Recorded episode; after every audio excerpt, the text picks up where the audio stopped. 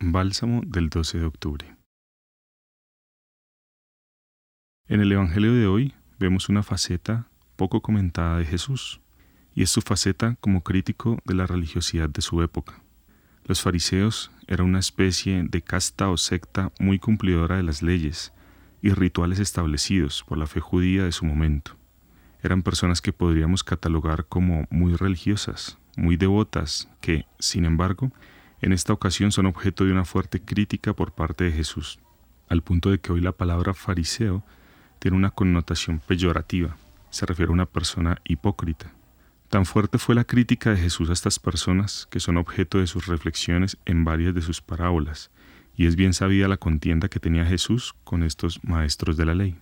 El Evangelio de hoy es por tanto una crítica a nuestra propia religiosidad, a nuestras prácticas, a nuestras excusas, a esas posturas cómodas que dicen yo cumplo la ley, yo soy un buen ciudadano, yo no robo, yo no mato, yo voy a una Eucaristía todos los domingos, yo soy muy bueno. Jesús nos interpela hoy con sus palabras y nos invita a ir más allá del cumplir, nos invita a apasionarnos por la justicia, por transformar las situaciones de dolor que aquejan a la humanidad.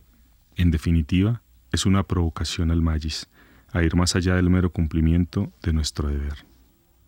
Te acompañó en tu reflexión Iván Caro del Centro Pastoral de la Pontificia Universidad Javeriana.